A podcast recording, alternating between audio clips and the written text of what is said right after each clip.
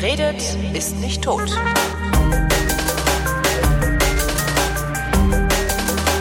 Frohes Fest, hier ist die Wissenschaft und zwar von Weihnachten mit Florian Freistetter. Und mit Holger Klein. Äh, du hast gesagt, ich sollte, bräuchte nichts vorzubereiten, weil du die Wissenschaft von Weihnachten erklären würdest heute. Ja, also nicht vielleicht die Wissenschaft von Weihnachten an sich, aber Wissenschaft, die mit Weihnachten zu tun hat. Wo fängt man da an? Da beim Stern von Bethlehem, oder? Den hätte ich zum Beispiel auch im Programm gehabt. Ja. Der ist immer ein schönes äh, Ding. Aber ansonsten, man, es gibt natürlich genug, wenn man sich ein bisschen Mühe gibt, kann man so gut wie alles irgendwie mit Weihnachten zusammenbringen. Aber ich habe ein bisschen so klassischen Kram, ja, also Schnee, warum wir, warum unser Weihnachtswetter was mit Singularitäten und Sonnenaktivitäten zu tun hat. Aber das ist doch schon mal schön. Fangen wir doch mit dem Schnee an. Es gibt nämlich keinen. Richtig. Ähm, und neulich fragte mich jemand, was ist eigentlich der Unterschied zwischen Schnee und Hagel? Da war ich ein bisschen aufgeschmissen, obwohl ich kürzlich einen Hagelforscher interviewt habe. Gut, also Schnee und Hagel ist äh, Schnee, Hagel ist halt äh, kommt darauf an, wenn wir es Meteorologen werden sicherlich eine, eine exakte Definition haben, vermute ich mal, aber jetzt rein so von außen betrachtet ist halt äh, Schnee sind vermutlich die Kristalle, die Eiskristalle kleiner und äh, äh nicht weniger kompakt. Also weiß ich, Schnee hat hm. fluffigere Eiskristalle ja. als Hagel, sage ich mal. Deutet darauf, deutet darauf hin, dass es was mit dem Druck zu tun haben könnte, ne? Ja, also einfach wahrscheinlich. Also, aber wir haben ja sowieso keinen. Ja, gut, ja eben, stimmt. nee, weißt du, also ich habe jetzt ein bisschen geguckt, also es geht über die Frage hier irgendwie mit, mit weiße Weihnachten und so weiter, ist mhm. ja alles immer voll, gibt's weiße Weihnachten und so weiter. Äh, das Ding ist ja, also man glaubt ja auch immer, früher war alles viel besser, früher gab ständig weiße Weihnachten und alles was natürlich auch nicht stimmt, ja. Also das mit wahrscheinlich, früher, ne? Ja. Das ist auch halt ihre selektive Wahrnehmung. Also äh, wenn du die, die, es war wieder ein aktueller Artikel, die Meteorologen haben gesagt, äh, also die innerhalb der letzten 50 bis 60 Jahre hat sich an der Schneewahrscheinlichkeit von Weihnachten nicht wirklich viel geändert. Also du hast so normalerweise hast du im Binnenland, also in Alpen sowieso ist wieder ausgenommen, mhm. aber so im Binnenland hast du Chancen für eine Schneedecke an Weihnachten so 20, 30 Prozent. Ach, das was? war auch immer schon. Also das ist. Aber man äh, erinnert äh, sich, da, da, da, kommt dann die Psychologie wieder. Ja. Man erinnert sich halt wirklich nur an die Schneeweihnachten. Genau, also halt an die an die matschigen Weihnachten erinnere ich mich nicht. Aber ich habe noch Bilder im Kopf, wie ich als Kind mit dem Schnee, mit Spielzeug unterwegs war und so. Ja. Klar, das ist halt wieder selektive Wahrnehmung. Genauso, ja, wenn du dich irgendwie dran erinnerst, wenn du schlecht schläfst und der Vollmond hat geschieden, dann erinnerst du dich dran. Und genau. wenn irgendwie nix war, erinnerst dich nicht dran. Und dann bildest und, du dir hinterher ein, der Vollmond macht schlechten Schlaf. Genau. Aber das Ding ist, also ich habe das geschaut, also dass, dass der Grund, äh, warum wir so wenig äh, weiße Weihnachten haben hier in der Gegend, das ist, liegt an einer Singularität. Oh. Ja, also die, auch die Meteorologen haben Singularitäten, nicht nur die Astronomen. Bei uns ist eine Singularität ein schwarzes Loch. Mhm. Und äh, die Meteorologen, also dass wir keine weißen Weihnachten haben, liegt daran, dass im Sonnensystem ein schwarzes Loch auftaucht vor Weihnachten und den ganzen Schnee absaugt. Ah, ja. Nein. So einfach ist das. Genau. Nee, nee, und was ist jetzt Hagel? das Hagel, genau, Hagel, ist, ja. Hagel ist, hat zu viel Masse, als dass das schwarze Loch ihn einsaugen könnte. Genau, ja. Nee, also eine meteorologische Singularität, äh, das nennen das äh, eine eine vom normalen Wetterverlauf abweichende Wetterlage, die aber zu bestimmten Jahreszeiten mit hoher Wahrscheinlichkeit auftritt. Und äh, das, was bei uns stattfindet, ist das sogenannte Weihnachtstauwetter. Mhm. Ja, das ist etwas, was eigentlich nicht, äh, eigentlich ist es im, gibt's halt im Winter kein Tauwetter, aber es tritt eben trotzdem dieses Weihnachtstauwetter fast regelmäßig, also in 70 Prozent der Fällen tritt das eben kurz vor Weihnachten oder um den Weihnachtszeitpunkt herum auf und deswegen haben wir halt meistens eher matschige Weihnachten und kein kein äh, keine weißen Weihnachten. Also das liegt daran, also wenn du quasi weiße Weihnachten haben willst, dann brauchst du so ein Hochdruckgebiet über Sibirien, das dann mhm. irgendwie äh, kalte Luft irgendwie vom, von Richtung Nordpol ansaugt und dann Richtung uns bläst. Was du aber meistens hast, ist, ist äh, Wetter, das quasi vom Luft, vom, von Mitteleuropa, also von, von Süd-Mitteleuropa äh, zu uns kommt und dann regnet's und dann schmilzt das äh, Wasser, also der Schnee, der schon da war und so weiter. Und das äh, tritt halt äh, diese, dieses Tiefdruckgebiet das kommt dann nicht von Russland, sondern irgendwie von Island und Skandinavien mhm. und schaufelt dann diese unangenehme Luft zu uns. Und äh, das ist so, sagt der Deutsche Wetterdienst, in 70 Prozent der Fälle um Weihnachten herum dieses Weihnachtstauwetter. Und das, wie gesagt, ist eben diese Singularität, die abweicht vom normalen Wetter, aber regelmäßig auftritt. Und das ist der Grund, warum wir so selten weiße Weihnachten haben. Aber. Aber, oh, ich dachte schon.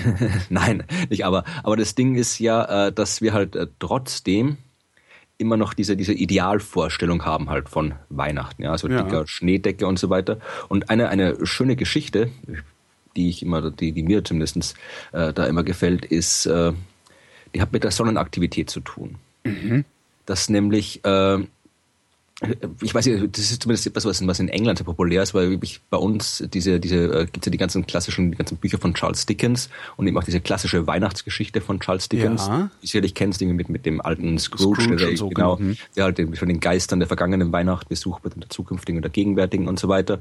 Und äh, das ist also diese klassische, dieses klassische Idealbild der Weihnacht, ja, also mhm. so altes London und Schneedecke und Schneefall zu Weihnachten und alles. Und diese ganzen Schneeweihnachten, die tauchen in vielen von den äh, Büchern von Dickens auf. Und die haben zumindest in England und Großbritannien halt dieses Idealbild der weißen Weihnachten wirklich langfristig geprägt, obwohl es da wettermäßig auch so aussieht wie bei uns. Da gibt es eigentlich auch nicht wirklich viel ja.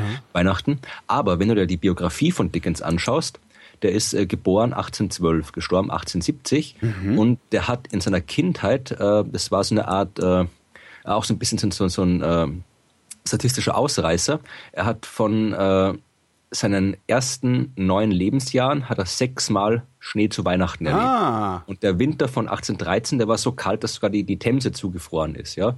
Oh, da gibt's, und, da gibt's ja jedes Jahr eine Wette drauf, ähm, genau. ob die Themse zufriert. Auch ganz schön. Habe ich auch schon mal mitgewettet. Mhm. Also ich glaube, ein Pfund habe ich gesetzt.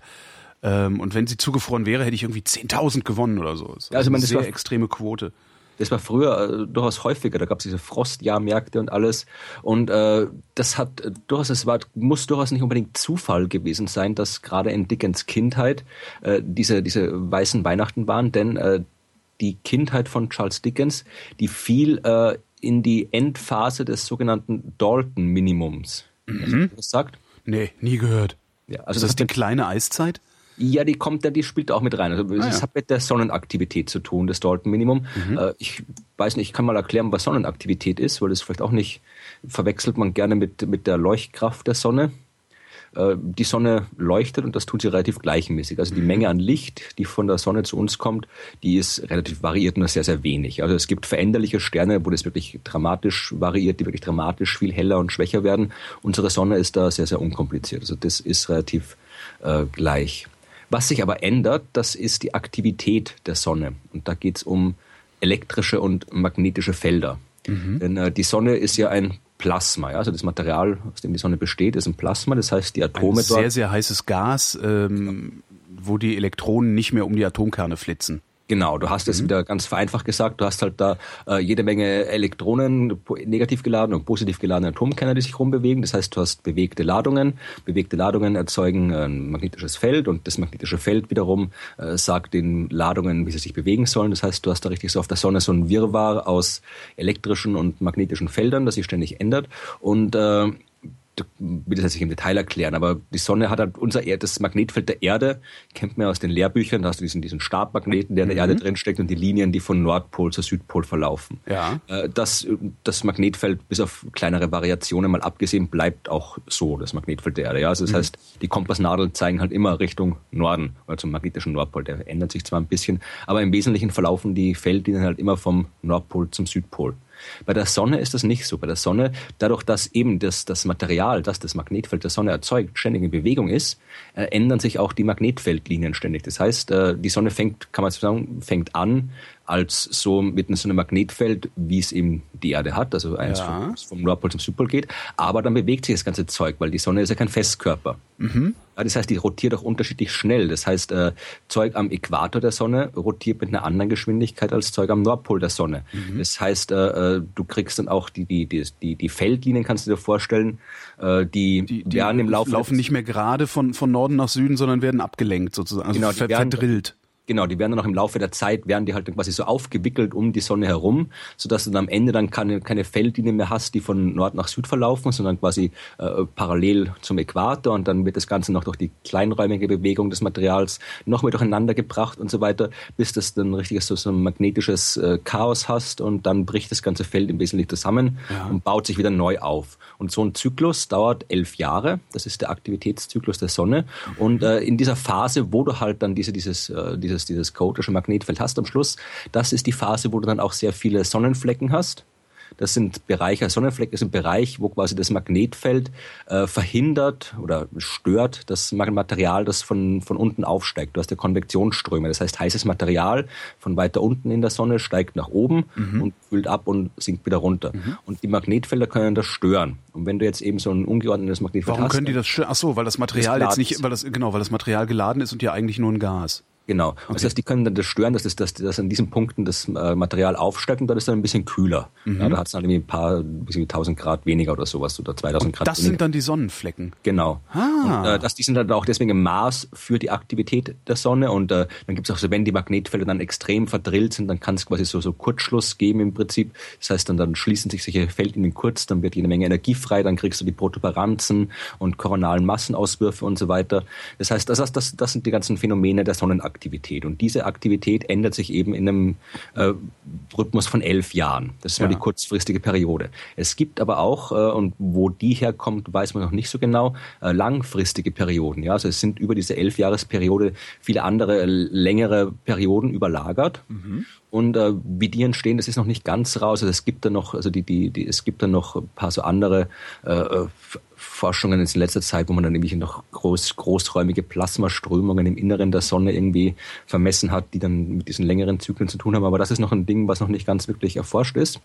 Und äh, dieses Dalton-Minimum war eben ein so ein Minimum in so einem längerfristigen Zyklus. Da gab es auch noch äh, das, das Spörer-Minimum davor und das äh, Maunder-Minimum, das vielleicht ein bisschen bekannter ist. Denn das Maunder-Minimum, das ist das, das mit der kleinen Eiszeit zusammenfällt. Mhm. Äh, vor der kleinen Eis. Ist das, ist das auch Auslöser oder Treiber der kleinen Eiszeit oder da, ist das nur eine Korrelation bisher? Da wollte ich noch gleich dazu kommen. Oh, Entschuldigung. Also, es ist dann, äh, nee, das ist, aber, das ist eine sehr, sehr gute Frage. Das ist wirklich die Frage, um die es halt äh, bei dem Thema häufig auch geht.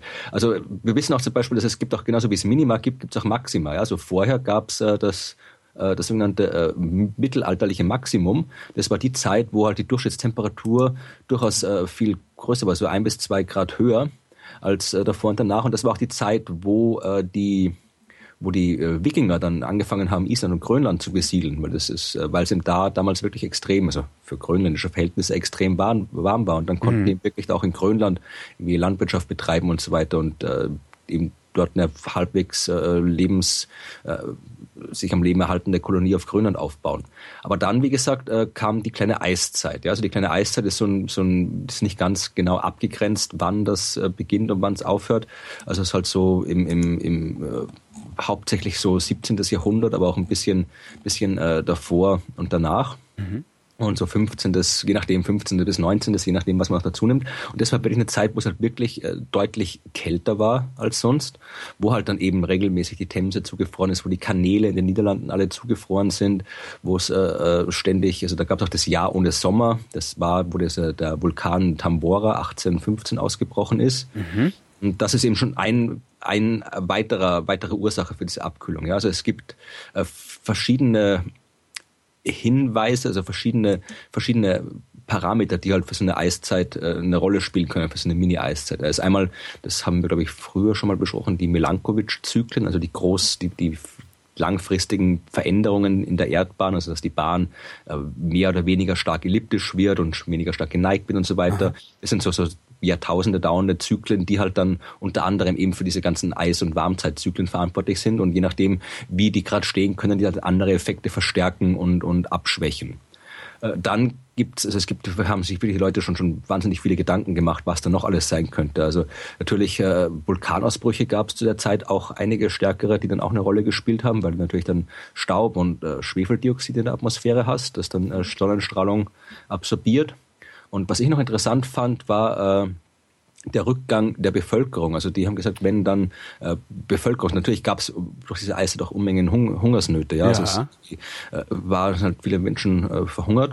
Und das ist, kann da wieder so ein Rückkopplungseffekt sein. Dann haben gesagt, wenn die Bevölkerungszahlen sinken, dann kann sich der Wald wieder ausbreiten. Hat er auch gemacht in, zu der Zeit in Europa.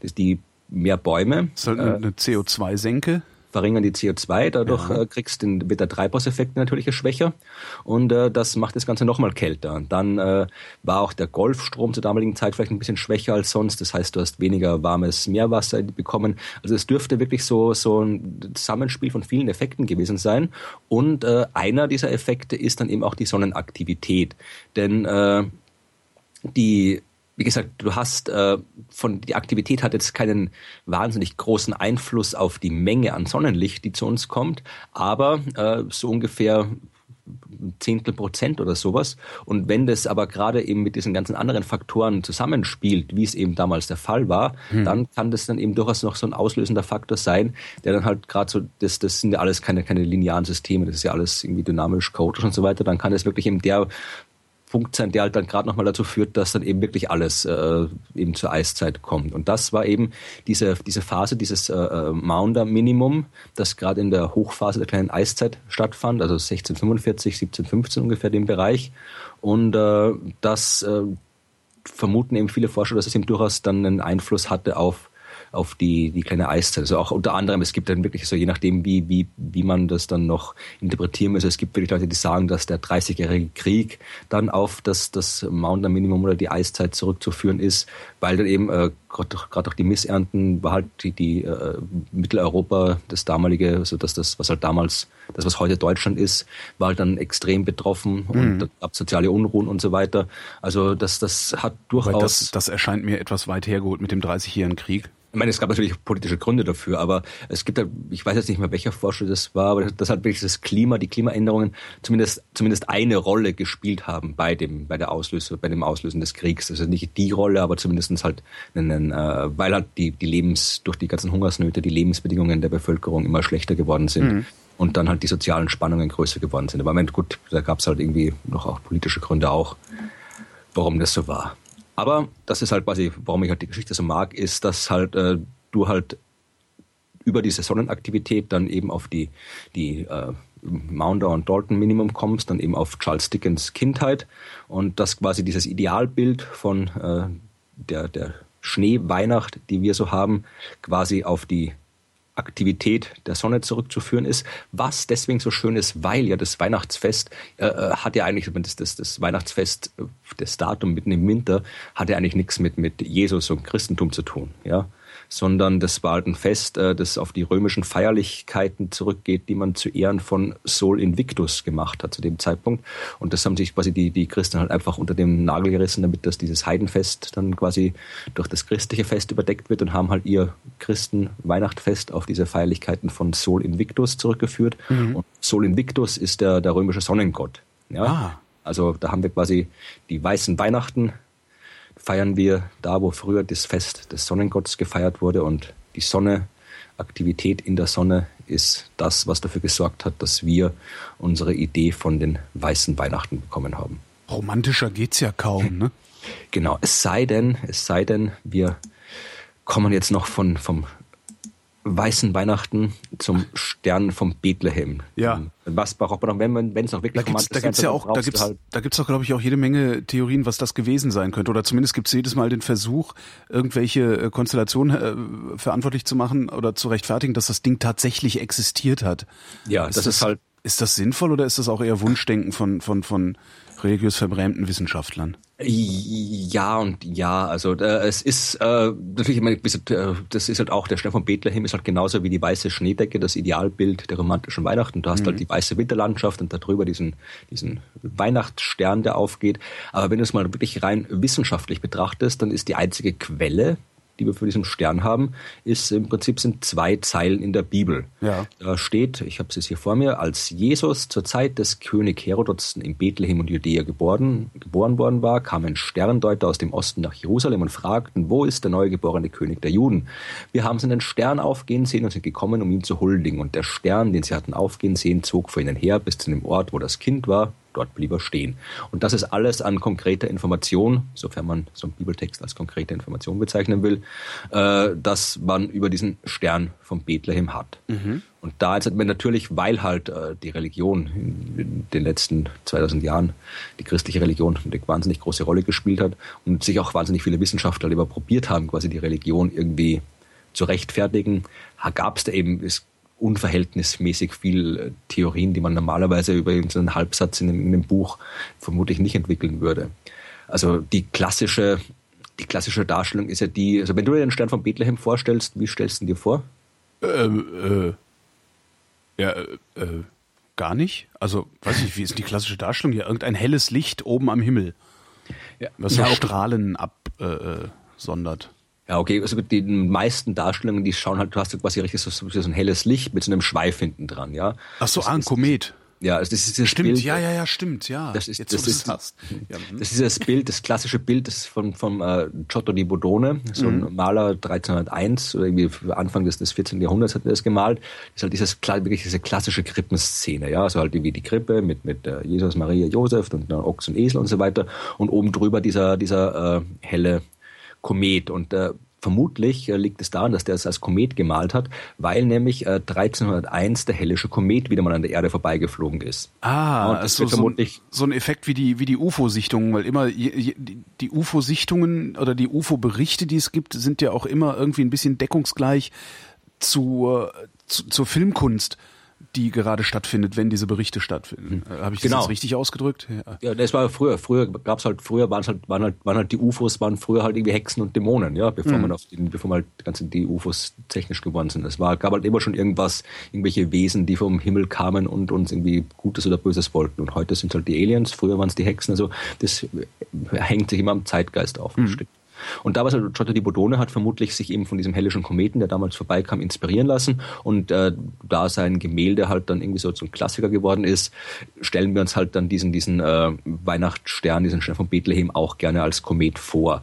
Das ist aber relativ unwahrscheinlich. Also man weiß zwar, dass der hellische Komet äh, im Jahr 12 oder, oder 11, je nachdem, so genau kann man das nicht zurückrechnen, dass der auch da an den vorbeigeflogen ist, aber das passt halt nicht zum zum eigentlichen Geburtsdatum von Jesus. Also wenn man aus, davon ausgeht, dass er tatsächlich irgendwann mal geboren wurde, dann irgendwann zwischen sieben und vier vor Christus. Mhm. Jetzt, das liegt halt irgendwie, dass der Kalender erst nachträglich gebastelt worden ist, äh, dass da halt Fehler gemacht worden sind. Das heißt, äh, eigentlich sollte unser Kalender sich auf die Geburt von Jesus beziehen. Das heißt, wenn man sagt, Jesus ist sieben vor Christus geboren, klingt es ein bisschen paradox, aber das liegt halt daran, dass der Kalender erst nachträglich, 300 Jahre mhm. nach, nach der Geburt irgendwie gemacht worden ist und deswegen durcheinander ist. Aber alles, was man heute an, was die Historiker, Archäologen und so weiter halt wissen, ist, dass eben Jesus irgendwann so sieben, sieben, sechs, fünf, vier vor Christus geboren worden ist und da gab es eben keinen hellischen Kometen, äh, es kann natürlich sein, dass ein anderer Komet vorbeigeflogen ist. Äh, allerdings äh, hätte dann vermutlich auch irgendwer anderer irgendeine andere Quelle davon berichtet. Also es gibt ja auch, wir haben ja auch, auch, auch diverse andere Griechen, Römer, Chinesen und so weiter, die halt von Kometen berichtet haben. Und dann hätte man vermutlich außerhalb der Bibel auch noch eine Quelle gehabt, wenn das ja. wirklich so ein beeindruckender Komet gewesen wäre. Und vor allem damals war ja die ganze Astronomie auch noch, noch sehr astrologisch durchsetzt. Und Kometen waren immer Unheilsboten. Das heißt, es wäre seltsam, wenn jetzt dieser Unheilsbote Komet, was halt seine traditionelle Rolle damals war, wenn der jetzt plötzlich als, äh, als positives Symbol für die Geburt des großen Königs der Welt irgendwie genommen worden wäre. Das heißt, es ist eher aus diesen Gründen unwahrscheinlich, dass es ein Komet gewesen ist. Ja, mit Ironie äh, hatten die es auch damals noch nicht so wahrscheinlich, ne? ja, vermutlich eher nicht. Mhm. Aber dann gab es äh, Johannes Kepler, ja, der hat sich auch mit beschäftigt. Der ja. hat gemeint, äh, der Stern von Bethlehem wäre eine Supernova gewesen. Und das ist auch eine coole, coole Geschichte, wie der da drauf gekommen ist. Aber müsste man dann heute davon nicht noch Reste sehen auch? Unter anderem. Aber die Idee, wie, wie Kepler draufgekommen ist, ist ziemlich cool. Denn äh, also Kepler hat ja 1604 eine äh, Supernova beobachtet. Ja, also der hat halt einfach einen neuen Stern am Himmel gesehen der vorher nicht da war. Man so schaut eine Supernova aus, also siehst du plötzlich einen Stern sehr, sehr hell aufleuchten oder halt dort am Himmel einen Stern, wo vorher keiner war und dann irgendwann wieder wieder schwächer und verschwindet wieder. Mhm. Und das hat Kepler eben beobachtet 1604 und dem deswegen Nova genannt, also neuer Stern, obwohl eine Supernova ja eigentlich der Tod von einem Stern ist, also das ist ein Ende. Äh, Kepler wusste es nicht, aber er hat davor beobachtet eine Konjunktion zwischen Jupiter und Saturn. Das heißt, äh, das heißt, also Konjunktion heißt, dass zwei Himmelskörper, zwei Planeten sich am Himmel scheinbar nahe kommen. Ja. Also halt, das ist ein perspektivischer Effekt. Die kommen sich nicht wirklich nahe, sondern eben sie scheinen halt einfach, die bewegen sich halt so, wie sie sich bewegen. Und äh, wenn wir von unserem beweglichen Beobachtungspunkt von der Erde aus, die bewegt sich ja auch, dann gerade eben in der richtigen Position sind, kommt es eben manchmal vor, dass zwei Planeten nahe am Himmel stehen. Mhm. Das ist eine Konjunktion. Und Kepler hat beobachtet, dass äh, Jupiter und Saturn am Himmel sehr nahe standen und dann gab es kurz danach die Supernova 1604, die er beobachtet hat.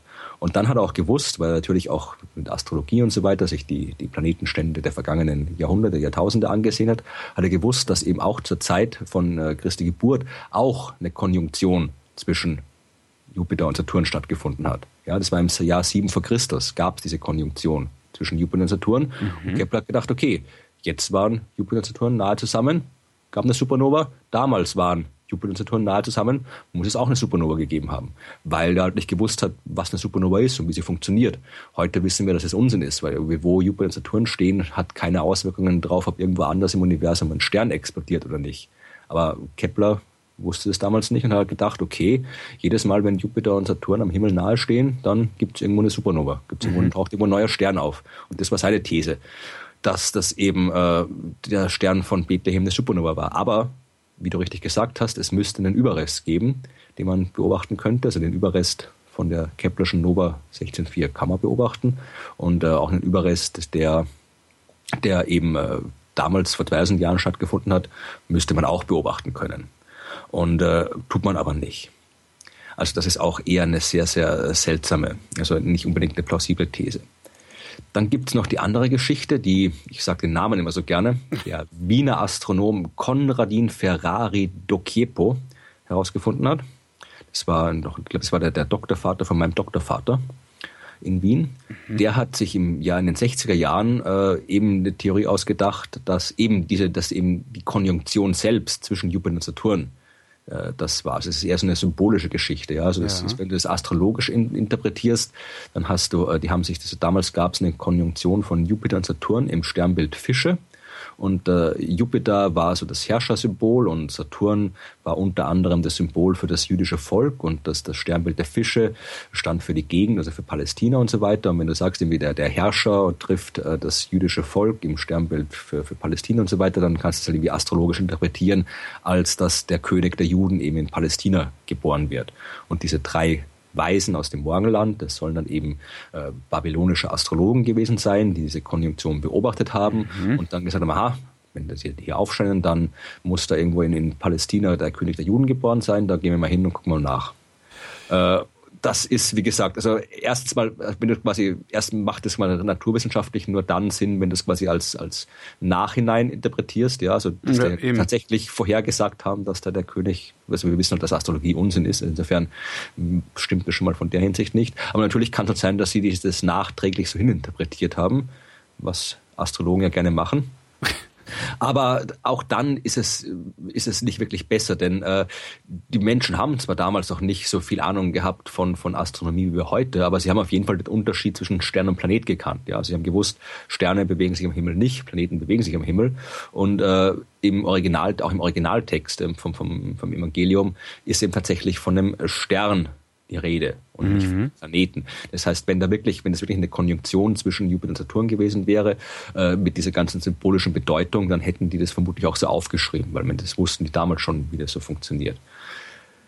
Außerdem gab es auch, es gab auch, auch Keilschrifttafeln von Babyloniern, die halt tatsächlich berechnet haben, dass, dass genau diese Konjunktion stattfindet. Ja, also die haben diese, genau diese Konjunktion äh, zu der Zeit auch schon berechnet. Da gibt es Keilschrifttafeln, wo man das nachlesen kann. Und da gibt es keinerlei Hinweise, dass die irgendeine tiefere Bedeutung gehabt hat damals für die Leute.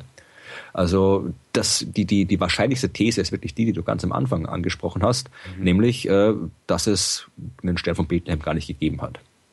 Denn äh, wie gesagt, das, das, der einzige Hinweis, den wir haben, sind eben diese Zeilen von, von, äh, aus der Bibel.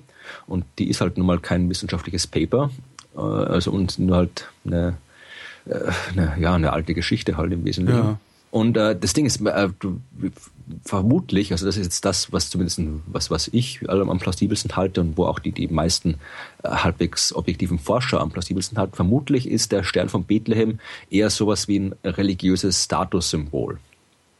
Religiöses Statussymbol. Ja, denn es gibt, äh, äh es gibt, also es gibt, gab nämlich, also die, die, das junge Christentum musste sich ja vor allem mit den Römern zoffen, ja, ja. also das Römische Reich. Und äh, im Jahr 44 vor Christus, da wissen wir alle aus den Asterix-Heften, äh, war, das war kurz nachdem Julius Caesar gestorben war, der hat zu der Zeit gelebt und im Jahr 44 vor Christus äh, gab es einen großen Himmel, den man am Himmel, äh, großen Kometen, den man am Himmel über Italien wunderbar sehen konnte. Ja, und Julius Caesar ist erst kurz vorher gestorben. Und die Römer haben damals behauptet, dass eben der Komet, den man da sehen konnte, dass der eben Caesars göttliche Seele ist, die du jetzt am Himmel sehen kannst. Mhm. Und äh, es gab tatsächlich, es, es gab tatsächlich eine Zeit lang so eine Art äh, julianische Religion, ja, äh, wo, wo Caesar dann als Gott verehrt wurde. Und äh, man hat äh, bei so, so, einem Tempel tatsächlich so einen Kometen verehrt. Ich kann hier wieder mal schön zitieren. Das ist von Plinius aus der Naturalis Historia. Da schreibt er, nur an einem einzigen Ort der Erde, nämlich in Rom, wird ein Komet in einem Tempel verehrt, weil ihn der Divus Augustus als sehr günstiges Zeichen für sich erklärte. Er trat nämlich zu Beginn seiner Regierung in Erscheinung während der Spiele, die er zu Ehren der Venus Genetrix kurz nach dem Tod seines Vaters Caesar äh, abhielt. Mit folgenden Worten äußert er darüber seine Freude. Gerade an den Tagen meiner Spiele wurde ein Haarstern sieben Tage lang am nördlichen Himmel, am nördlichen Teil des Himmels erblickt. Der ging um die elfte Tagesstunde auf und so weiter und so fort.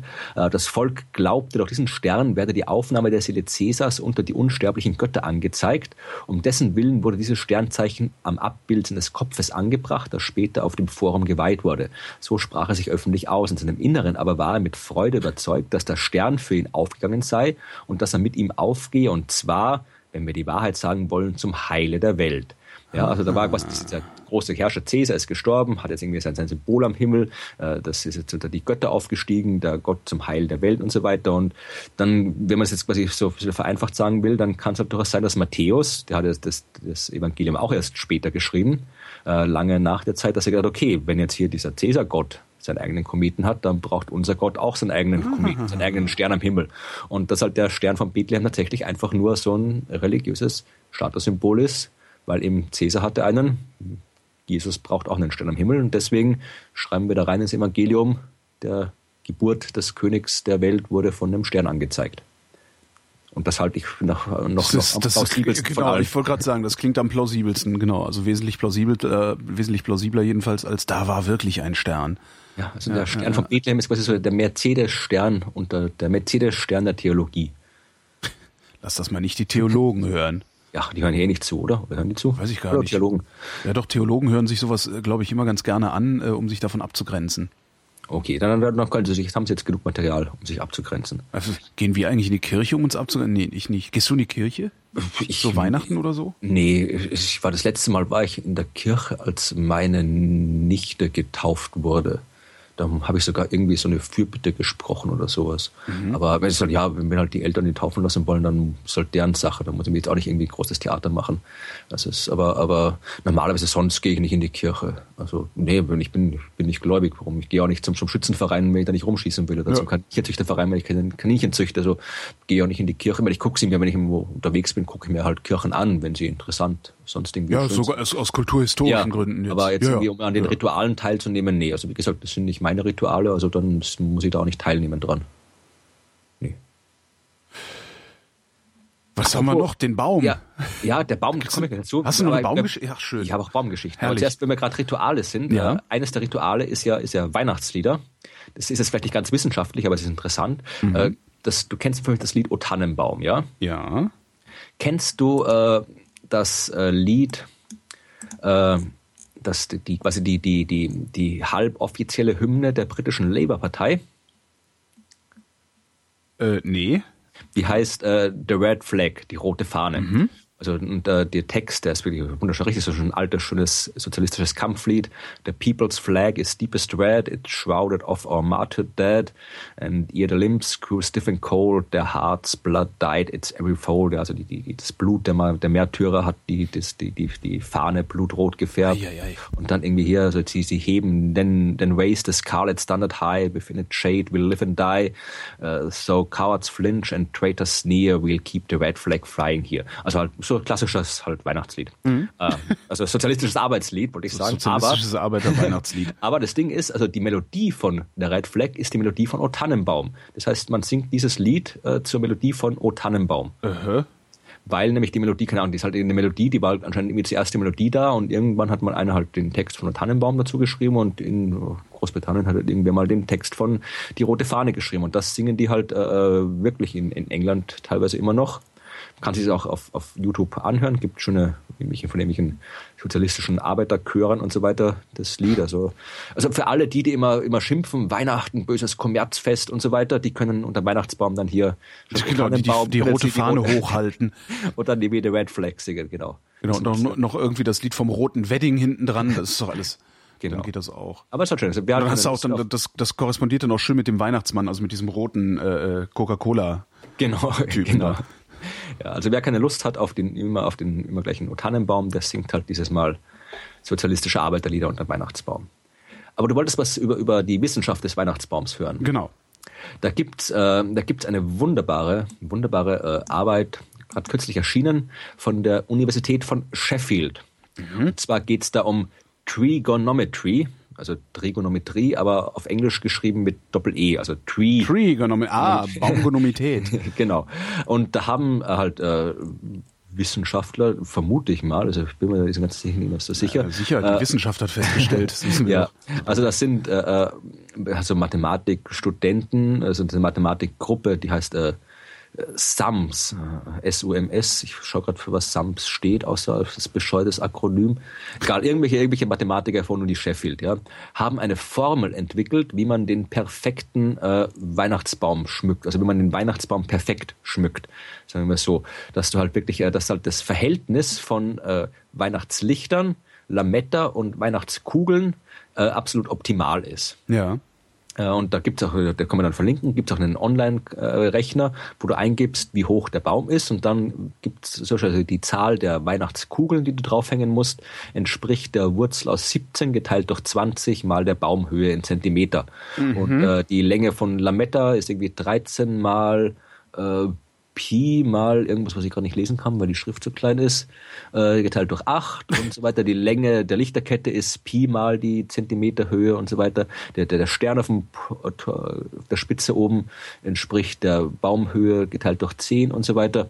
Und das kannst du halt irgendwie eingeben. Und äh, ich erzähle es deswegen nicht, weil es so eine wunderbare wissenschaftliche Leistung ist, sondern äh, weil ich wissen wollte, ob jemand aus der Hörerschaft oder du vielleicht schon mal von diesem Phänomen der ich nenne es mal äh, Werbeformeln gehört hast. Phänomen der Werbeformeln? Nee. Also ich weiß nicht, ob das, ob das, ob das äh, der, der offizielle Ausdruck ist, aber es, es hat äh, Ben Goldacre in seinem ersten Buch Bad Science, ja. das kennst, schon einige Jahre erschienen, irgendwie fünf, sechs, sieben, acht Jahre her, mhm. wo halt über die ganze, Ben Goldacre ist so britischer, äh, hat Medizin studiert und ist auch irgendwie Medizinjournalist. So aus der Skeptiker-Ecke. Genau. genau. Mhm. Und hat halt irgendwie, hat halt äh, Bücher geschrieben, auch über Pseudowissenschaft, aber eben auch beschäftigt sich auch generell halt mit generell mit, mit allem, was halt so im Gesundheitswesen schief läuft. Also sein aktuelles Buch ist irgendwie Bad Pharma, da geht es halt allgemein um die Pharmaindustrie und was da so schief läuft. Und der hat eben in seinem ersten Buch beschrieben, dass er eben ab und zu mal immer Anfragen kriegt, zum Beispiel von irgendeiner Kosmetikfirma, die sagt, ja, wir haben hier irgendwie, wir würden gern äh, die, die perfekte Formel, die Formel für das perfekte Lächeln veröffentlichen und äh, könnten sich da nicht irgendwie mal, wir, wir hätten gerne, dass irgendwie unsere, unsere Werbeträgerin, Frau Schauspielerin so und so das perfekte Lächeln hat und ja. könnten sie da nicht irgendwie eine Formel entwickeln, wo das dann irgendwie rauskommt und so oder äh, und, und äh, das ist anscheinend im, im zumindest in, in Großbritannien dürfte es durchaus üblich sein, dass halt da immer wieder solche Formeln äh, irgendwo veröffentlicht werden. Mhm. Gibt es äh, teilweise auch immer die Formel für das, äh, für, für, für die, die, den perfekten Hintern oder die Formel für das Stimmt, irgendwas. Ja. Also, sowas gibt es auch bei uns ab und zu in den Zeitungen, ja. aber da dürfte es tatsächlich noch häufiger sein.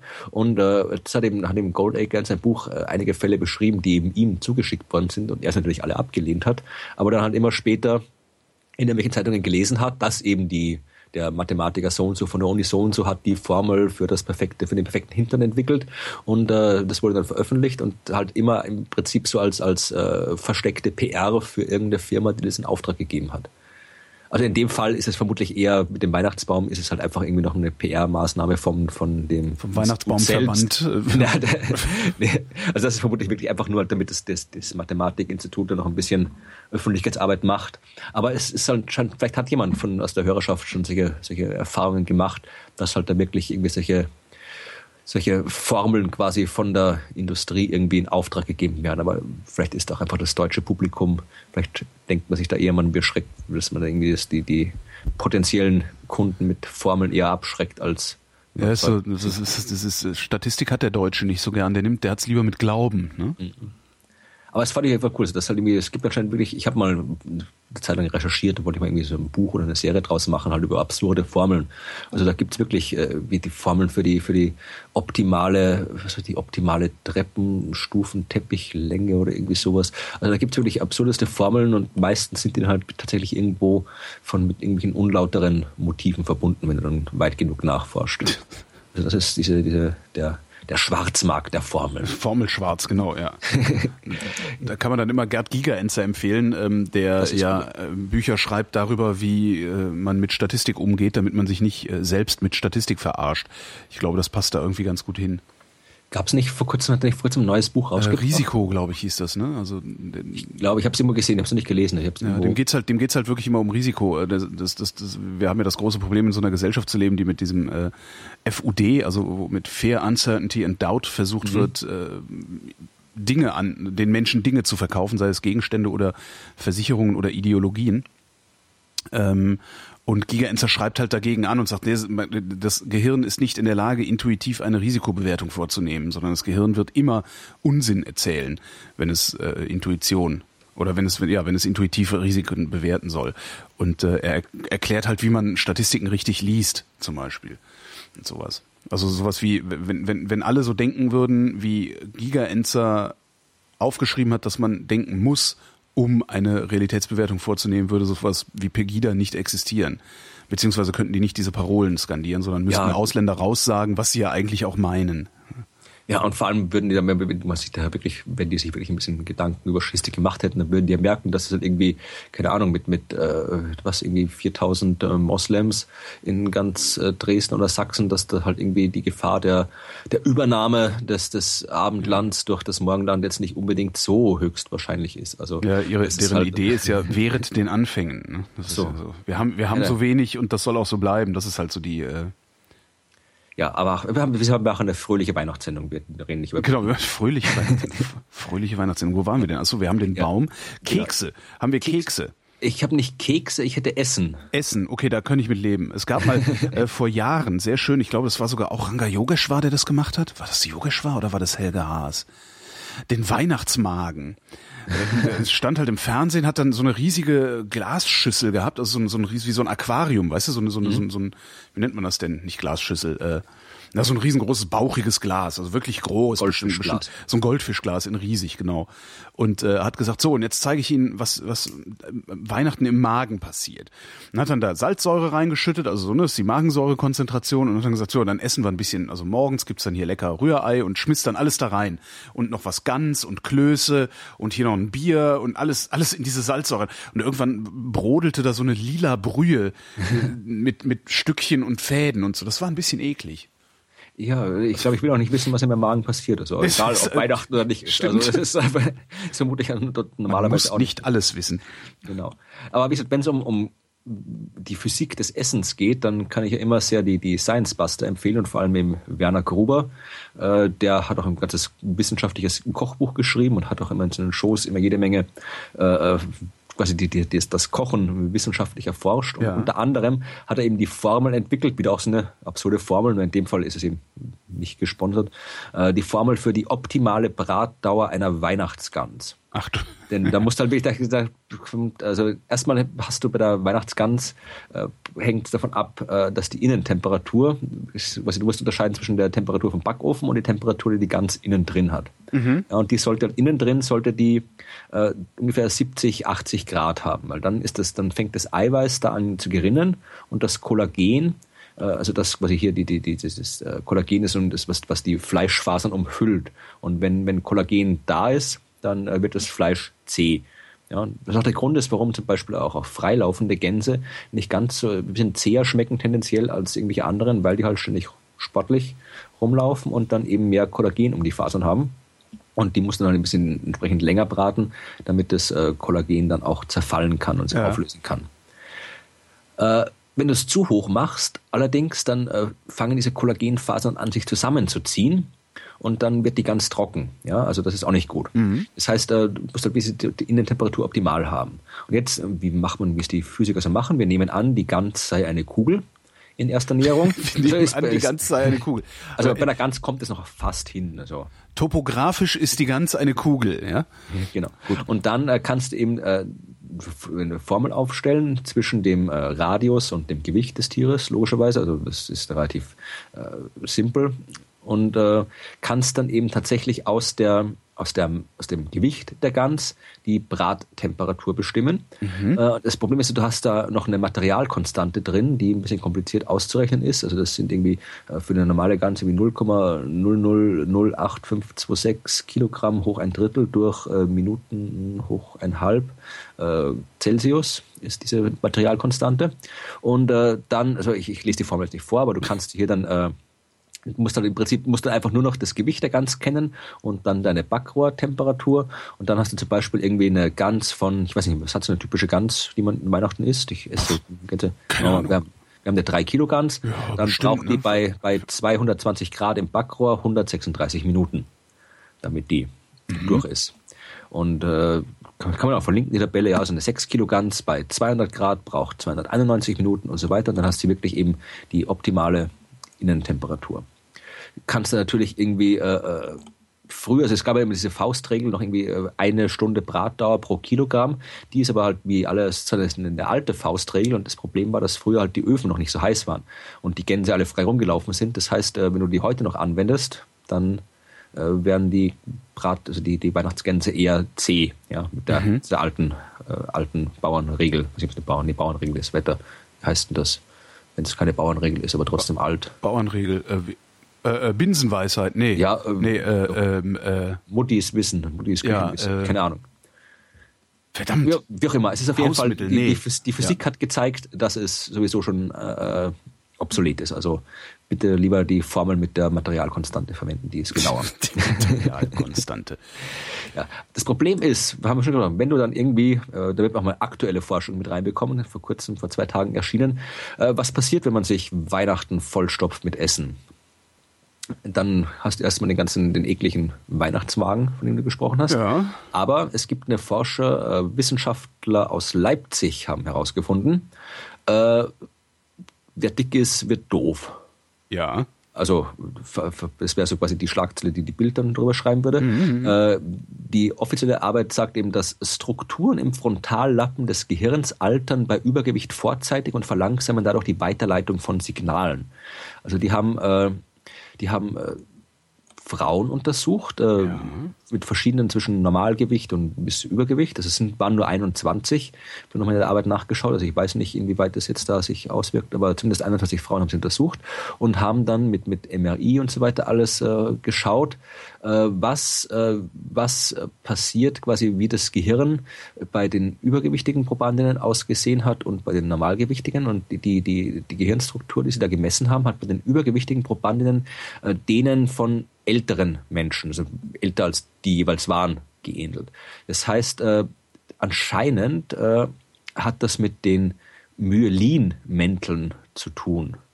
Das ist das Zeug, was um die Nervenstränge rundherum ist, quasi ja. die Isolierung der, der Nervenbahnen. Mhm. mhm. Und äh, die nimmt im Alter ab. Ja, also deswegen, das ist, das ist ganz normal. Also je älter du wirst, desto schwächer wird ist dann der Myelinmantel und dann werden die Signale nicht mehr so schnell übertragen. Deswegen denkst du im Alter halt dann teilweise manchmal ein bisschen langsamer und bist halt auch ein bisschen langsamer. Also halt ganz normal, wie es halt so ist, wenn man ja. alt wird. Also vermute ich mal, ich bin es noch nicht so, aber äh, das ist halt die normale Alterung. mich manchmal alt, aber ja. Hm. Und äh, die haben jetzt gezeigt, anscheinend ist es vom Max Planck Institut für irgendwas, äh, Max Planck Institut, Max Planck Institut für Kognitions- und Neurowissenschaften in Leipzig. Mhm. Äh, die haben jetzt anscheinend gezeigt, dass eben das äh, auch bei Übergewicht äh, passieren kann. Ja, also sie sagen, sie sagen hier, äh, es ist eine Interpretation dieser Ergebnisse, also nicht jetzt kein konkretes Ergebnis, aber eine mögliche Interpretation, dass eben auch Übergewicht dazu führt, dass dieser Violinmantel irgendwie abfällt, dass die Signalübertragung gestört wird und dass äh, deswegen sich auch äh, durch Übergewicht die Denk- und Handlungsprozesse verändern können. Ja. Was dann wieder Auswirkungen hat auf, äh, auf äh, auf mögliche Diäten oder halt ja. Strukturen, das ist quasi halt wirklich bei der, bei der, äh, wenn du quasi das Essverhalten kontrollieren willst oder, oder, oder abnehmen willst, dass du dann tatsächlich auch, das ist eben, das war vorher schon klar, dass es eine Bedeutung spielt, aber dass es wirklich wichtig ist, auch aus, aus, aus äh, neurologischen Gründen, mhm. das Ganze irgendwie psychologisch, Verhaltenstraining und so weiter mit einzubeziehen, weil sich eben durch Übergewicht auch dein Verhalten ändert. Ja. Und das fand ich eine sehr interessante Arbeit. Also wenn ihr, wenn ihr, wenn ihr quasi, ja. Ich habe gerade mit einem Diabetesforscher gesprochen, Diabetes- und Fettsuchtforscher. Ähm, der hat auch ein paar ganz interessante Sachen. Gibt es dann im, äh, ich weiß gar nicht, wann ist das denn? Am 2. Januar veröffentlichen wir die im Resonator. Ähm, der hat auch was ganz Tolles erzählt, wie, wie, wie, da, wie da noch mehr so Regelmechanismen funktionieren. Also dass das Verdauungssystem äh, Hormone ans Gehirn schickt und da dann wiederum Schalter umgelegt werden, die dem Verdauungssystem sagen, äh, dass der Magen nicht mehr so laut knurren soll. Also wo dann der Hunger auf einmal ausgeschaltet wird, weil der Magen sagt, er will jetzt weniger Hunger haben und sowas. Also das ist äh, ein sehr spannendes Ding. Entschuldige, ich wollte nicht unterbrechen. Nee, nee, passt schon, passt schon. Es ist ja, muss ja nicht die ganze Zeit. Oh, du, du, du, ich, du hast ja gesagt, ich soll mich nicht vorbereiten, habe ich auch nicht gemacht. Ja, ja, also ich hätte jetzt noch Geschichten über die Wissenschaft von Weihnachtskarten. Weihnachtskarten? Über die Frage, über die Frage ob alle Schneeflocken gleich sind und äh, was über. Sind alle Schneeflocken gleich? Nee, ne? Jede Schneeflocke ist anders, habe ich mal gehört. Ja, das ist, das ist halt die große Frage. Also diese Geschichte, dass die, ob das, dass, dass keine Schneeflocke der anderen gleicht, die stammt äh, von Wilson Bentley oder Wilson Snowflake Bentley. Wie oh, oh. Aber das, nein, das ist, das ist ein, das ist eine coole Sache. Also wenn du diese, vermutlich, wenn du irgendwas so, so tolle äh, Bilder also sprich jetzt ein Schwarz-Weiß-Bilder siehst von Schneeflocken, äh, die stammen höchstwahrscheinlich von diesem Wilson Bentley. Denn das Ding ist, also Schneeflocken lassen sich ja tendenziell eher schwer fotografieren im ja. Detail, weil die schmelzen, mhm. ja, irgendwo rumliegen. Und der war eben, das, das war, der war ein Prinzip barer das war der so ein bisschen so, ich glaube, war eigentlich, eigentlich war er nur Farmer, aber hat halt immer so ein bisschen auch, auch Fotografie, äh, hat auch sich mit Fotografie damals beschäftigt. Das war so äh, Anfang, also hat gelebt zwischen 1865 und 1931 und war der Erste, dem es wirklich gelungen ist, äh, vernünftige Bilder von Schneeflocken zu machen. Ja, also er hat wirklich irgendwie auf, auf schwarzen Samt aufgefangen draußen bei irgendwie ganz tiefen Temperaturen und dann, also hat sie wirklich wahnsinnig viel technisch äh, viel ausdenken müssen und Mühe gegeben, um Schneeflocken zu fotografieren mhm. und hat dann eben wunderbare Bilder gemacht. Irgendwie bei Wikipedia sind ein paar drin und so, also die kann man fast überall sehen. Und äh, ja, von ihm stammt eben der Ausspruch, dass eben wirklich äh, keine Schneeflocke der anderen gleicht, weil der eben so wahnsinnig viele, äh, viele Formen gesehen hat. Und dann gab's, das war in den, war das in den 90er Jahren, ich weiß es gar nicht, irgendwann vor noch nicht allzu langer Zeit, äh, gab's eine Wissenschaftlerin, äh, Nancy Knight hieß die, die war mhm. vom von, vom National Center for Atmospheric Research und die hat äh, Bilder von zwei Schneeflocken veröffentlicht, die gleich ausgesehen haben. Ja, also zwei, sie hat quasi zwei identische Schneeflocken entdeckt. Und ihn damit widerlegt. ja, nein, das, das Ding ist, das ist, äh, das ist halt die Frage. Das Problem ist, du kannst nicht wirklich sagen, ob Schneeflock, alle Schneeflocken identisch sind oder nicht, weil äh, du zuerst exakt definieren musst, was ist eine Schneeflocke. Mhm. Das ist das Problem. Das heißt, äh, Schneeflocke fängt ja davon an, dass du im Prinzip äh, erstmal hast du irgendwie zwei, drei, vier, fünf Wassermoleküle, die irgendwie zusammenhängen. Ja, und auf dem, auf dem, auf dem Level, wo sie noch so wirklich mikroskopisch klein sind, also fast submikroskopisch klein sind, da kannst du natürlich äh, Schneeflocken finden, die gleich ausschauen. Genauso, wenn Schneeflocken dann schon, wenn du das quasi nicht so frisch fallenden Schnee hast, sondern irgendwie Zeug, das schon ewig lang rumliegt und wo halt dann das alles schon komprimiert ist, dann schauen die auch alle im Wesentlichen gleich aus.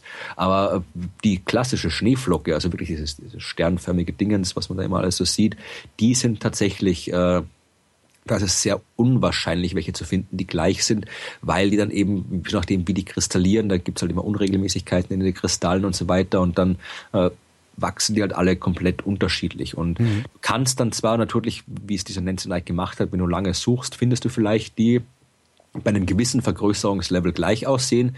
Wenn du vermutlich mit dem Mikroskop nochmal eine Stufe höher drehst, dann wirst du schon wieder Unterschiede feststellen. Ja, also je nachdem, wie du definierst, was ist eine Stehflocke, kannst du sagen, sie sind gleich oder sie sind nicht gleich. Ja, Wissenschaft ist kalt und unromantisch, ich sag's dir. Genau.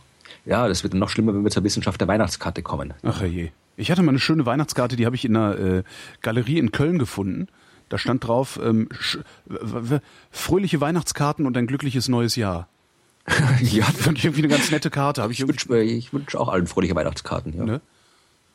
Wie ist denn die Wissenschaft der Weihnachtskarten? Ja, das Ding ist, da gibt es tatsächlich eine Facharbeit, äh, die hat, äh, die hat äh, vom Peter Bartel vom Astronomischen Institut Universität Groningen, äh, Santa and the Moon heißt die, und hat, äh, hat da Geschenkspapier und Bücher untersucht und auch, auch äh, Weihnachtskarten, glaube ich, oder was Bücher weiß ich nicht mehr genau. Äh, die Frage ist, es geht um den Mond. Ja, also mhm. wir sind wieder bei den typisch klassischen romantischen Weihnachten. Da hast du eine Szene, so schneebedeckte Landschaft, Abendstimmung oder scheinbare Abendstimmung. Es sieht aus, es ist auf jeden Fall dunkel und am Himmel steht ein Mond. Mhm. Meistens ist es kein Vollmond und auch kein Neumond, den sieht man nicht, sondern eben ein Halbmond. Ja. Und äh, weißt du, wie man äh, zunehmenden von abnehmenden Mond unterscheiden kann? Ein A formierend und ein Z, das keiner groß zu denken hätte. Ähm, Das ist das ja, das stimmt. Das ist das eine Ding, sehr deutsche äh, Herangehensweise. Also in der alten altdeutschen genau. Schrift ähm, ist der Die abnehmende Mond, und das geht auch sogar heute noch. Der abnehmende Mond hat einen Bauch links wie ein A, wie der Buchstabe A, wenn man ihn schreibt in Schreibschrift. Ja, das Ding ist halt, dass das äh, diese Schrift halt kein Mensch verwendet. Darum ist die Regel relativ sinnlos mittlerweile. Auch wieso das normale kleine A? Also das normale ja. kleine A sieht ja genauso aus wie der abnehmende. Also, du hast halt den Strich auf der rechten Seite, also da also im Grunde äh, äh, die Sichel, die Sichel auf der rechten Seite und den Bauch auf der linken Seite. Also es gibt eine wesentlich einfachere Methode, oh, um es noch einfacher. Okay. Ja, und zwar, äh, wenn du den Mond in der ersten Nachthälfte siehst, dann ist es ein äh, zunehmender Mond und wenn du ihn äh, in der zweiten Nachthälfte siehst, ist es ein abnehmender Mond. Wahrscheinlich habe ich jetzt falsch gesagt. Da Ende. Äh, Siehst du? Ein A formierend und ein Z, das keiner groß Nein. zu denken hat. das, da, da, da. Schon. Nein, also der äh, Mond, der das Problem ist, also diese, diese Geschichte, man kann das wunderbar erklären.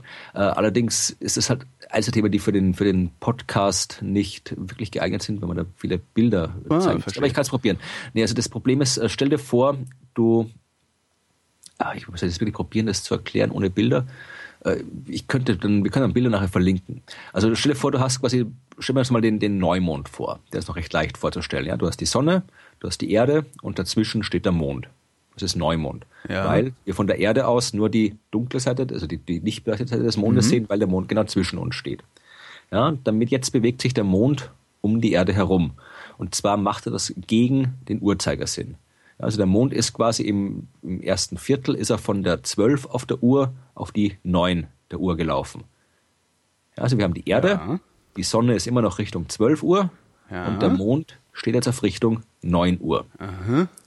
So, jetzt stellst du dir vor, die Erde ist die, die obere, also die, die Hälfte, die Richtung 12 Uhr also zeigt. Also mir wird das gerade schon zu kompliziert, aber vielleicht ist die Hörerschaft intelligenter als ich. Ja, also ich kann, ich, ich habe da mal einen Artikel drüber geschrieben, den können wir verlinken. Genau, so machen wir das. ja. Also auf jeden Fall kannst du wirklich zeigen, dass du halt äh, dann wirklich, äh, wenn du in der ersten Nachthälfte bist und einen Mond siehst, dass das eben ein zunehmender Mond ist. Ja, also ein Halbmond, den du in der ersten Nachthälfte siehst, ist ein zunehmender Mond. Äh, ein Halbmond, den du in der zweiten Nachthälfte siehst, ist ein abnehmender Mond. Mhm. Das kannst du halt, wenn du, das musst halt nur, das, das eine Bild, was ich gerade vor mir habe, was ich damals gemalt habe, das äh, demonstriert das ziemlich, ziemlich eindeutig, weil das halt irgendwie rein von der, von der Geometrie des Systems her kann es halt nicht anders sein. Also du kannst den, den, den zunehmenden Mond äh, kannst du nicht sehen, weil du auf der anderen Seite der Erde bist zu der mhm. Zeit. Und deswegen, so, wenn du quasi einen Mond siehst, der halt so in der Abenddämmerung steht und äh, halb ist oder gerade eben sichelförmig ist, dann weißt du, es muss ein äh, zunehmender Mond sein. Und äh, andersrum. Und das kannst du eben zeigen, das war eben der Ausgangspunkt von dieser Arbeit von Bartel, der ihn ja. untersucht hat. Normalerweise gehst du davon aus, wenn du jetzt eine Weihnachtskartenszene siehst mit irgendwie äh, Kindern, die im Schnee spielen und äh, Erwachsene, die am Glühweinstand stehen, dass das nicht irgendwie um drei Uhr morgens ist, ja, sondern eben irgendwann, ja. irgendwann in der Nacht. Also äh, hm, oder was, ja. also es könnte auch, also es könnte entweder, wenn, wenn das quasi halt ist, es könnte dann auch sein, auf der Südhalbkugel ist es natürlich andersrum, ja. Das heißt, es könnte auch irgendwie spontan irgendwie ein spontaner Schneesturm in Australien sein dann wird es auch passen. Aber, aber da macht man eigentlich jetzt nicht so Standard-Weihnachtskarten draus, ne? Ja, also normalerweise, wenn wir von dem normalen weihnachtlichen Nordhalbkugelwind ausgehen, dann sollte der Mond eben auf allen, äh, auf allen Motiven e, entweder zunehmend sein oder voll. Ja, also das ist so die typische, die typische weihnachtliche Abendstimmung mit mhm. Schnee und Mond äh, ist, macht astronomisch und dann Sinn, wenn der Mond zunehmend eben oder voll ist. Weil der mhm. Vollmond, mhm. den siehst du die ganze Zeit über. Und jetzt hat der im Bartel nachgeschaut äh, auf den, den äh, Geschenkspapier Geschenkpapier und Weihnachtskarten und so weiter, wo es richtig dargestellt ist und wo es falsch dargestellt ist. Und äh, hat festgestellt, in, in den Büchern über Weihnachten ist es in 40 Prozent der falschen Mondphase. Beim Geschenkpapier sind es 65 Prozent der Mondphasen. Ja. Und äh, besser waren die amerikanischen Bücher. Also hat holländische und amerikanische Bücher angeschaut und bei den amerikanischen Büchern waren es nur in 15 Prozent der Fällen die falsche Mondphase. Äh, er hat da keine weiteren Schlussfolgerungen draus gezogen. also mich würde interessieren, ob es äh, psychologische Gründe gibt, warum wir zum Beispiel irgendwie einen zunehmenden Mond schöner finden als einen abnehmenden Mond, wenn wir es irgendwie aufzeichnen, designmäßig oder sowas, ob es da eine Vorliebe gäbe. Interessante Frage. Das weiß ich Malen? Hm. Also was er hat doch, er hat doch extra, weil du vorhin die, die, die, die kalte emotionslose Wissenschaft, ja. also Bartel hat auch extra in seinem Artikel erwähnt, dass es ihm nicht, ihm nicht darum geht, jetzt irgendwie die Leute zu geißeln, die da irgendwie falsche Weihnachtskarten gezeichnet oder Stimmt, aber ein, haben, zunehmender Mond, ein zunehmender Mond sieht irgendwie hübscher aus. Hm. Warum? Ich habe keine Ahnung. Also, ja, interessant. Also wie gesagt, Barth hat einfach nur gesagt, es war im Prinzip einfach nur eine Arbeit, die er halt einfach mal geschrieben hat, um halt das weihnachtliche Thema aufzugreifen. Es ging nicht darum, irgendwen oder irgendwas zu kritisieren, sondern eben, äh, es ist einfach, es, ich meine, er ist, ich setze das mal, äh, es ist eine Sache, wunderschöne Naturphänomene wie Regenbogen oder die Mondsichel zu beobachten, sie zu verstehen, macht sie aber noch viel interessanter. Ja. Und äh, das, wenn du halt, wenn ihr halt irgendwie. Das Abendrot ist immer noch schön, obwohl ich weiß, woher ja. es kommt. Wenn ihr dann eure, eure Geschenke auspackt demnächst, dann äh, könnt ihr ruhig nachgucken, ob die Mondphase richtig oder falsch ist, aber dann irgendwie halt nicht rummeckern, sondern. Nicht rumklugscheißern, sondern einfach sich denken, genau. ach, guck, oder am besten, ja, man kann einfach mal kurz so einen spontanen Vortrag halten über die, die Geometrie der, der, der, des Mondumlaufes oder sowas, da freut sich die Verwandtschaft. Spontan Vortrag über die Geometrie des Mondumlaufes. Wie wir das ja alle können. Ja, natürlich, ja, das, das, das macht er jetzt nicht zu Weihnachten, dass jeder so einen kurzen Vortrag hält. Mhm. Ja. Sehr schöne Idee, da machen wir dann eine Hörerbeteiligungssendung raus. Jeder äh, hält einen kurzen Vortrag über ein weihnachtliches Thema. Das kann man wirklich mal machen. Also Und jetzt, ja. Ja. Äh, ich hätte jetzt quasi noch eine, eine Geschichte vor der letzten Geschichte. Äh, das ist ein, ein, äh, ein wunderbares Fachblatt, nämlich diewelt.de. Da habe ich, ich habe nur kurz halt vor, vor Also nicht die Welt, also nicht dieses Springerblatt? Doch, doch, doch, doch, so. Welt, Welt.de. So. Mhm. Also ich habe einfach nur mal kurz vor der Sendung noch mal kurz äh, gegoogelt, äh, ob es gerade aktuell irgendwas gibt zur Wissenschaft. Und hier hat der, der Artikel heißt, äh, was macht Weihnachten eigentlich mit uns? Und das haben sie anscheinend irgendwelche Psychologen interviewt. Mhm. Wo es halt wieder so auch eher ist es so, so ein bisschen so ja so, so psychologisch Psychologen interviewt, die das gesagt haben, was die Redaktion hören wollte. Irgendwie so. Also es sind halt so, so im Prinzip so, so eigentlich wieder triviale Erkenntnisse, sage ich mal, in meiner naturwissenschaftlichen Überheblichkeit.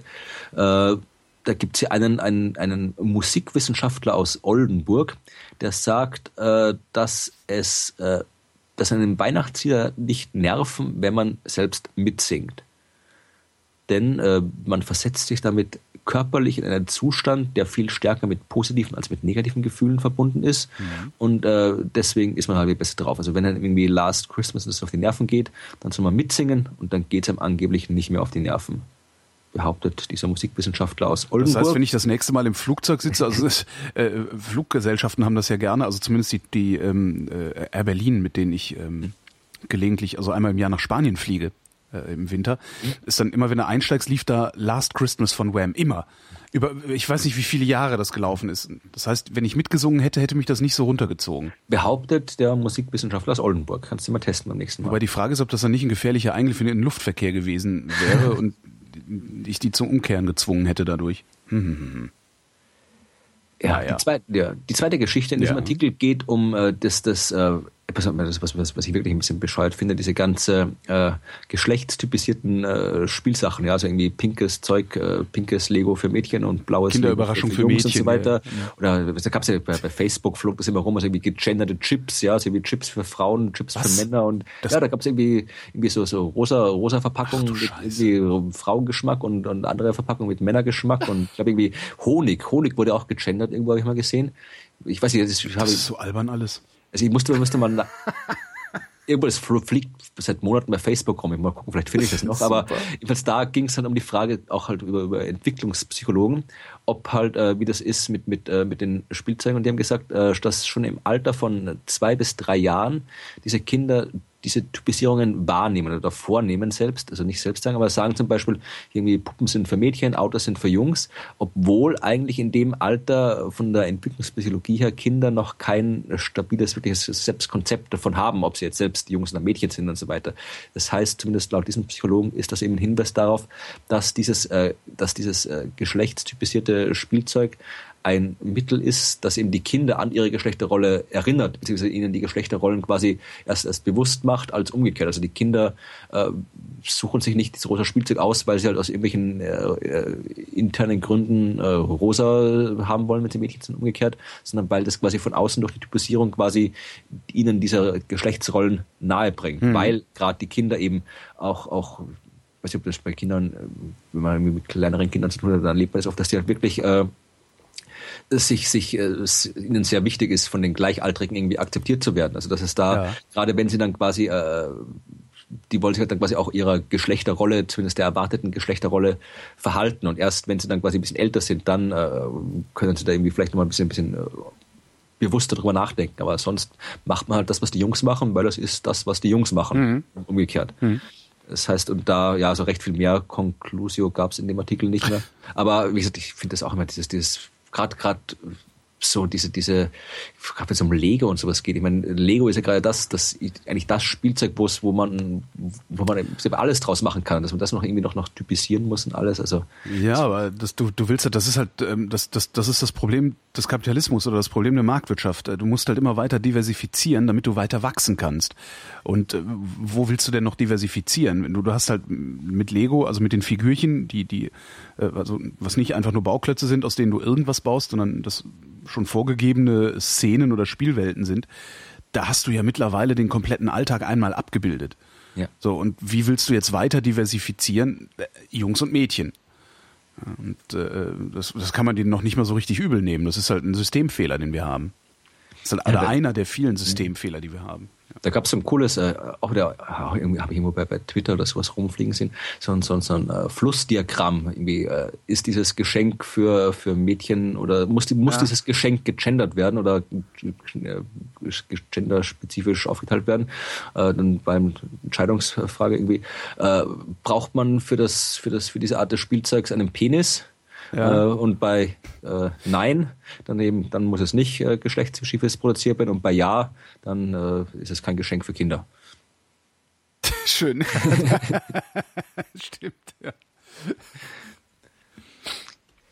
Ja, das. Ich, ah, nee, hier, nee, hier du, du, hattest, du hättest noch eine Geschichte gefunden. Ja, ja, hier, hier, hier habe ich noch eine, genau. Ja. Das ist noch die letzte, die letzte äh, äh hier nochmal. Äh, Weihnachten und Kinder ist das, äh, also Weihnachten muss man, ich weiß nicht, wie das, wie, wie, wie du früher Weihnachten gefeiert hast, ob du da irgendwie warten musstest, bis der Weihnachtsmann kam. Ja, ja meine Mutter ist da immer mit mir spazieren gegangen und irgendwann sind wir nach Hause gekommen, dann war er da gewesen. Ich habe den also, immer verpasst. Also bei euch gab es den Weihnachtsmann. Ja, ja. ja also in Österreich ist das Christkind. Also in Österreich darf den Weihnachtsmann nicht kommen. Da bist du sofort irgendwie, hier bei uns gibt es der Weihnachtsmann ist böser, böser Kommerz. Bei uns gibt es auch das, das christliche Christkind, mhm. das zu uns immer kommt. Das gibt es auch Kann jedes auch sein, Jahr. Dass bei uns das Christkind war. Ich bin nicht sicher. Also jedes Jahr in den Zeitungen immer Kampagnen, rettet das Christkind und, und alles sowas. Also ja, das ist ganz, ganz wichtig, das Christkind. Aber das, das kam wir auch. Das, das mussten auch mal spazieren gehen und dann hat, irgendwie mussten wir vor der Tür warten und dann hat eine Glocke geläutet und dann durften wir rein und so weiter. Und äh, da haben sie eben gesagt, dass dieses, äh, dieses Warten, haben quasi die, die die Psychologie des, des Wartens untersucht, mhm. der Vorfreude untersucht und haben da auch ein Experiment gemacht, also da nicht auf Weihnachten, sondern mussten dann irgendwie, wurden vierjährige Kinder, wurden allein gelassen und hatten irgendwie Süßkram und äh, mussten den halt irgendwie in Ruhe lassen und dann haben sie danach mehr bekommen, ja. wenn sie es geschafft haben. Und dann haben die zehn Jahre später nochmal die ganzen Kinder angeguckt und äh, zumindest wird es, ich habe jetzt hier die, die, die Facharbeit ist ja nicht verlinkt, aber zumindest hier in dem Artikel wird dann behauptet, dass eben die Kinder, die damals eben warten konnten, mhm. dass die jetzt auch in der Schule und so weiter bessere Leistungen erbracht haben, dass sie sich besser konzentrieren konnten und effektiver gearbeitet haben. Das heißt, die sagen halt hier, äh, Kinder, die gelernt haben, Belohnungen aufzuschieben, sind auf vielfältige, Lei vielfältige Weise für das Leben gewappnet, sagt diese Psychologin von der Uni irgendwas. Psychologin Bettina Hannover. Äh, also das halt irgendwie, das die empfiehlt den Eltern quasi, dass halt Weihnachten etwas ist, wo man diesen Belohnungsaufschub den Kindern beibringen kann. Beibringen kann, auf Weiher.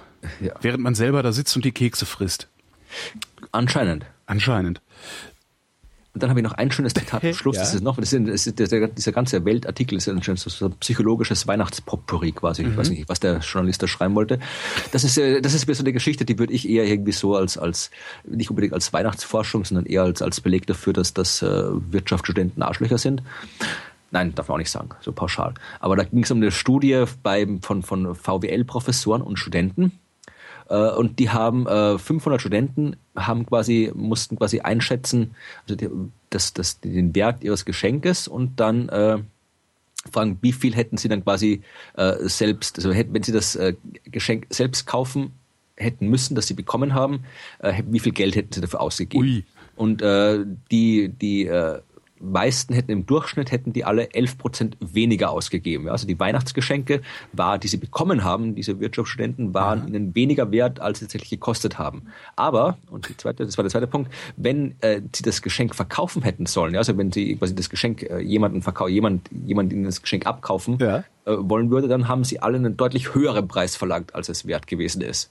Ja, also ist das Geschenk, das sie, das sie bekommen haben, das war ihnen weniger wert als der tatsächliche Wert und wenn sie es aber weiter verkaufen hätten sollen, dann haben sie noch weit über diesen Wert hinaus verlangt. Selbst das Weihnachtsfest schafft es nicht, unser negatives Bild der Ökonomen einigermaßen gerade zu rücken. Es ist doch schrecklich. Nein, genau. Florian, ich danke dir und wünsche dir schöne Weihnachten und guten Rutsch.